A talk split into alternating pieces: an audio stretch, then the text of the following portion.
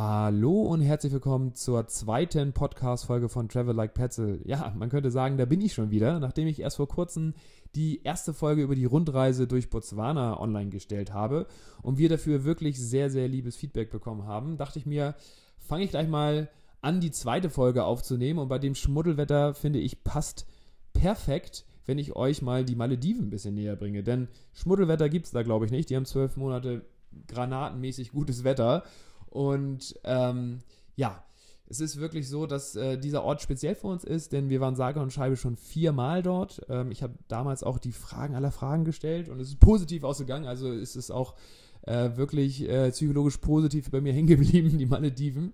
Und ähm, für mich und für uns ist es immer ein Ort, einfach um durchgehend zu entspannen. Und diesen wollen wir euch jetzt gerne ein bisschen näher bringen. Und ich fange gleich mal direkt an mit der Frage, wie ich dort am besten hinreise. Und das ist, glaube ich, zu 100 Prozent der gleiche Anreiseweg und zwar über Dubai und dann Richtung Male. Und Male ist die Hauptstadt von den Malediven, welche wirklich nicht attraktiv ist.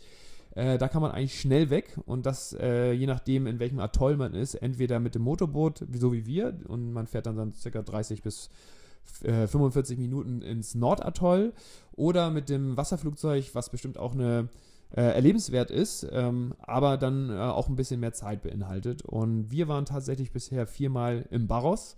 Und das Barros ist wirklich ähm, ein ganz spezieller Ort, hat wunderschöne Strandvillen, hat wunderschöne Overwater-Villen, hat das Lighthouse, ist so ein bisschen das Aushängeschild vom Barros, ähm, ist das Restaurant der Malediven somit, sagt man. Ähm, wirklich außerordentlich gute Küche, hat als äh, Erkennungszeichen, als Markenzeichen so ein spitzes Zeltdach, welches man sogar aus dem Flugzeug sogar schon sehen kann, mit einer wunderschönen Terrasse und äh, mit Live-Cooking und dann unter Sternenhimmel mit ein bisschen Musik und ähm, Lichtern, die ins Wasser scheinen und man die Haie, die vorbei schwimmen und äh, beobachten kann, ist wirklich ganz, ganz besonders.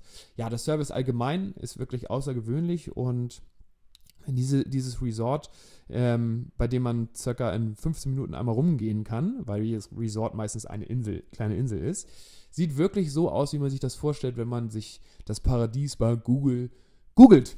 Ähm, ja, da stellen sich oft äh, die Leute die Frage, was mache ich eigentlich den ganzen Tag auf den Malediven? Und äh, das kann ich richtig gut beantworten. Und zwar entweder entspannen, die Sonne tanken mit sehr viel Sonnencreme, ähm, sich den weißen Strand, ähm, in dem weißen Strand wälzen, ins hellblaue Wasser springen oder das Gym zu benutzen oder zu tauchen, zu schnorcheln, Ausflüge zu machen oder den Sonnenuntergang zu genießen. Und ähm, ja, also ich muss sagen, ähm, alles dieser Dinge kann man perfekt sich ähm, sozusagen den ganzen Tag so zurechtschieben, wie man möchte, musst du es natürlich auch nicht machen.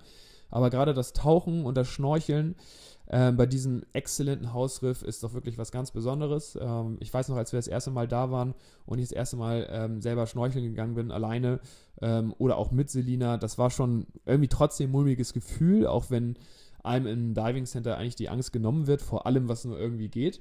Aber wenn dann die ersten Riffhaie aneinander vorbeischwimmen und auch ähm, kleine Stachelrochen vorbeikommen, ähm, dann hat man schon ab und zu mal so ein bisschen mulmiges Gefühl. Ja, Nemos und Co. Ähm, gibt es dort auch überall, auch Dori.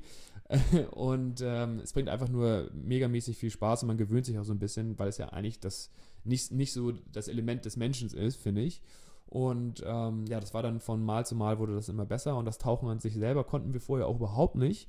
Das haben wir dann relativ schnell dort beigebracht bekommen und es hat echt super Spaß gemacht. Sind am zweiten Tag schon im Hausriff auf 15 Meter Tiefe oder 20 Meter Tiefe getaucht und sind später zum Manta Points gefahren, sind da ins Wasser gesprungen und ähm, mit einer größeren Gruppe haben wir Mantas beobachtet. Also es war wirklich Hammer.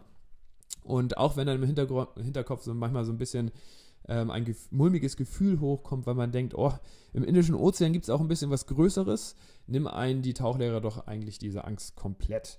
Also das waren wirklich super, super schöne Erlebnisse und dazu möchte ich auch gerne eine kleine Anekdote erzählen. Und zwar unsere liebe äh, japanische Tauchlehrerin Tika, äh, die hat uns damals ähm, bei Wind und Wetter mal mit so einem zu so einem Special Point, Manta Point mitgenommen und wir waren, glaube ich, vorher nur zweimal tauchen und ähm, hatten da wirklich ähm, unter Wasser nichts von dem Sturm und von dem Regen mitbekommen und ähm, haben dann tatsächlich wirklich drei, vier riesengroße Mantas beobachten können und als sie wieder hochkamen, war erstmal unser Boot weg.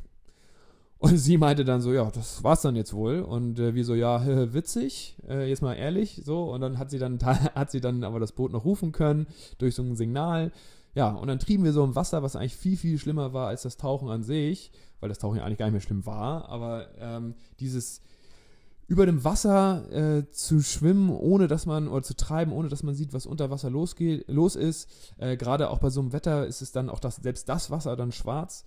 Äh, war irgendwie ein komisches Gefühl und ganz besonders als Tiger dann meinte, oh, ich glaube, hier hat gerade was am Fuß berührt. Ich glaube, ich hatte noch nie, noch nie so schnell meine Taucherbrille wieder auf und Kopf unter Wasser, um zu gucken, wo denn der große weiße Hai ist, den es im Indischen Ozean nicht gibt und kam er wieder hoch und sie hat sich totgelacht. Also von daher, ähm, ja, sind die Leute, die da vor Ort arbeiten, wirklich auch sehr, sehr sympathisch und witzig und haben Spaß und aber sind aber auch äh, äh, sachlich und fachlich super gut drauf. Ja, das war die kleine Anekdote dazu. Ähm, genau, was auf dieser Insel wirklich ganz, ganz groß geschrieben wird, ist die Privatsphäre. Ähm, man kann alles machen, wo alle es machen, oder man kann das alles auch zu zweit buchen äh, Essen, Trinken, Sundowner und so weiter und so fort. Auch Sport, Yoga, gibt, wird alles Mögliche angeboten. Und äh, für uns sah ein perfekter Tagesablauf so aus, dass wir morgens nicht zu spät aufgestanden sind, Sport gemacht haben, zum Frühstück gegangen sind, äh, wohl verdient dann sogar, hat gleich viel besser geschmeckt, äh, haben uns an den Strand gelehnt. Doch dort haben wir dann ähm, wirklich auch sehr viel Sonnencreme aufgetragen. Also ich muss sagen, wir sind beides braune Typen. Aber gerade ich äh, habe mir ab und zu mal gedacht, ja, hier ein bisschen wolkig, brauche ich keine Sonne. Zack, am nächsten Tag krebsrot. Also wirklich Hammer, äh, wie stark die Sonne dort ist. Und dann kann man sich sehr gerne natürlich auch entweder am Strand oder in den drei verschiedenen Restaurants, äh, Restaurants einen Lunch servieren lassen. Ja, Sauna, äh, Sauna kann man natürlich später noch machen. Ähm, mit Spa zusammen vereint. Ähm, Sundowner, auch sehr zu empfehlen. So, so knallrot haben wir das bisher eigentlich nur in Afrika gesehen. Dann springt man nochmal in den Pool, bevor es dann ähm, zum Abendessen geht, wo man sich dann auch gerne ein bisschen netter mal anziehen kann, gerne auf die braune Haut ein bisschen äh, eine Leinenklamotte aufzieht oder auch auf die verbrannte Haut. ähm, und äh, dann trinkt man nochmal einen Cocktail und dann geht man zum Dinner und äh, ja, rundet diesen perfekten Tag ab. Also von daher, ähm, ja, ich kann nur mal wiederholen, ich kann nirgendwo anders so gut entspannen, genauso auch meine liebe Frau Selina. Und wir würden das jedes Mal auch wieder machen, auch ein fünftes Mal. Unser Fazit dazu ist, ähm, hier auf gar keinen Fall weniger als fünf Tage und mehr als zehn Tage anzureisen. Weniger als fünf ähm, ist der Anreiseweg ähm, doch dann zu lang für. Allerdings kann man als Kombination aus Sri Lanka das sehr gut machen. Ähm, wenn man eine Rundreise in Sri Lanka macht und dann aus Colombo, glaube ich, nur anderthalb oder zwei Stunden rüberfliegt, war perfekt. Haben wir das erste Mal so gemacht. Und länger als 10, ich will nicht sagen, dass man einen Inselkoller kriegt, aber irgendwann ist es auch natürlich ein bisschen eintönig. Aber alles, was sich in 10, also um die 10 Tage aufhält, äh, kann man das perfekt machen. Ja, das war's dann auch schon wieder und äh, ich hoffe, ihr hattet viel Spaß beim Zuhören, war diesmal auch ein bisschen kürzer und äh, ihr könnt das gerne auch alles nachlesen auf unserem Blog und zwar blog.elbtravel.de oder bei Instagram unter travel like Petzel und äh, ich freue mich, wenn ihr nächstes Mal wieder zuhört. Tschüss, tschüss.